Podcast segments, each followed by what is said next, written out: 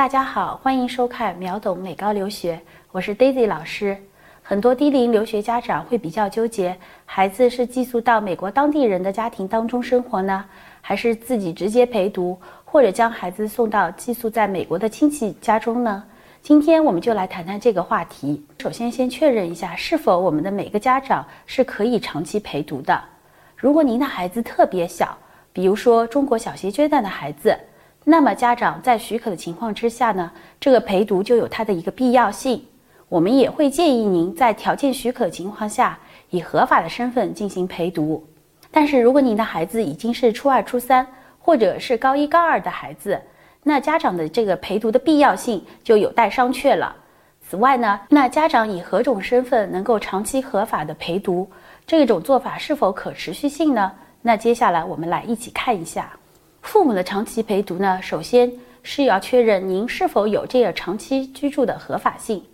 在美国可以长期居住的合法性有以下几种情况：第一是美国长期居留的身份，比如说绿卡，或者您已经办理了移民。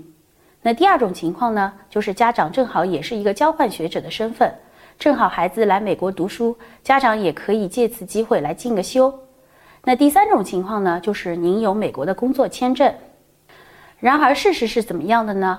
我们所看到的很多家长其实都是利用了一个旅游和商务签证来做陪读。旅游签证和商务签证虽然一签十年，但是旅游签证和商务签证落地之后来到美国，你真正能够在美国所居住的时间其实只有六个月。那尤其现在美国这边对国家安全规定越来越严格。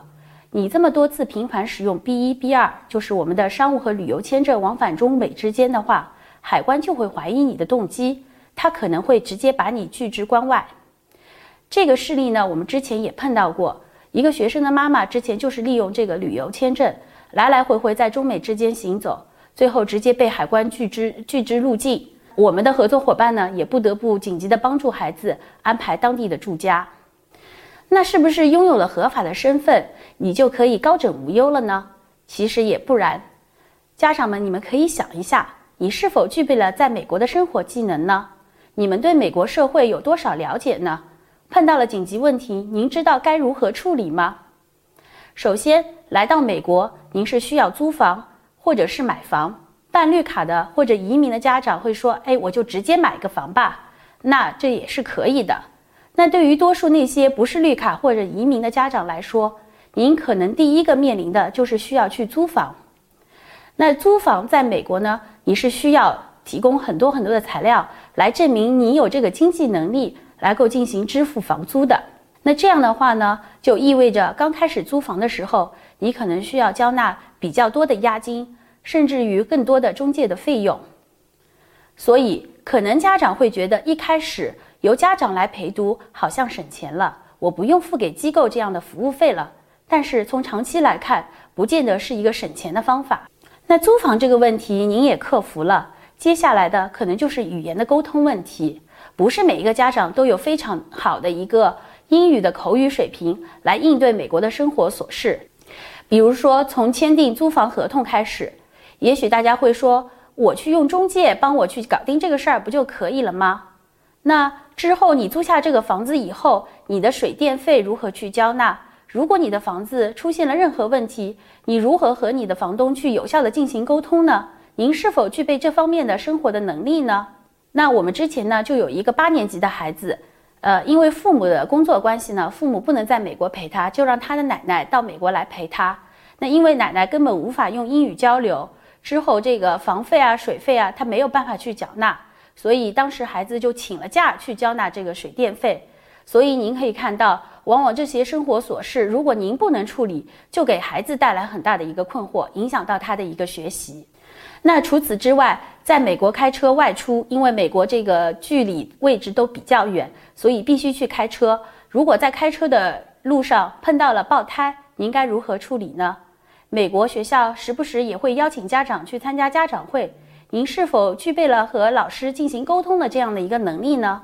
还有就是您的孩子如果在学习中碰到了任何问题，您是否能就孩子的这个课业问题，能和你的老师进行一个有效的沟通呢？其实，在美国，除了上面我所说的这些问题以外，您还会碰到很多很多类似各种各样的问题。如果您对美国这个社会的制度不是很了解的话，您会真正的感受到在异国他乡的一个无助感。那接着我们来谈谈，如果把孩子寄宿在亲戚朋友家里，会是怎样呢？可能有的家长说：“那我不陪读吧，我就让我的孩子住在我的亲戚家里，让他们来帮我托管。”那交给亲戚朋友呢，确实有几个好处。首先呢，你不需要担心孩子居住的问题，在亲戚朋友照顾下，您会觉得比较安全，因为都是熟人。孩子呢，也没有初期的一个不适应，他会比较喜欢，因为他可以吃到中餐。可以满足他的中国胃。其次呢，你也不需要操心他生活上的琐事，因为亲戚朋友都可以帮他包办。但是，您是否想过，住在亲戚家也有可能把关系搞坏了？有些学生即使住在自己的亲戚家，也能把自己的这个亲戚的关系搞糟糕，最后呢，连您和亲戚或者朋友的关系都当不成了。因为我们之前有碰到一个孩子。他呢，在中国本地的时候呢，就是父母包办，他是一个小皇帝，生活无法自理。那来到美高留学之后呢，他就暂寄在奶奶姑姑家，然后奶奶和姑姑呢，十分不能忍受他无法自理生活的这样的一个情况，最后闹得一家鸡犬不宁，孩子最后辍学回到国内，这样呢，其实把这个整个家庭家族的一个关系呢，也搞糟了，所以呢。我在此呢，十分不推荐以上这两种情况。那当然，更重要的一个原因是，这种寄宿在亲戚朋友家或者是陪读的情况，其实是不十分不利于孩子很好的融入美国社会，结交美国当地的朋友，开展自己的社交圈子，真正了解美国的文化。所以说，把孩子交给亲朋好友是有利有弊的，利可能是刚开始比较容易。但是到了最后，有可能随着时间的推移，它可能反而形成一个短板。所以呢，我建议各位家长要全面的衡量自己的情况。如果真的不具备这方面的这个优势的话，我建议大家还是要找专业的机构，才能做到更放心、更安全。好了，这期节目就到这里。获取美高申请超值大礼包，加入美高冲刺家长营，大家都可以扫描节目下方的二维码。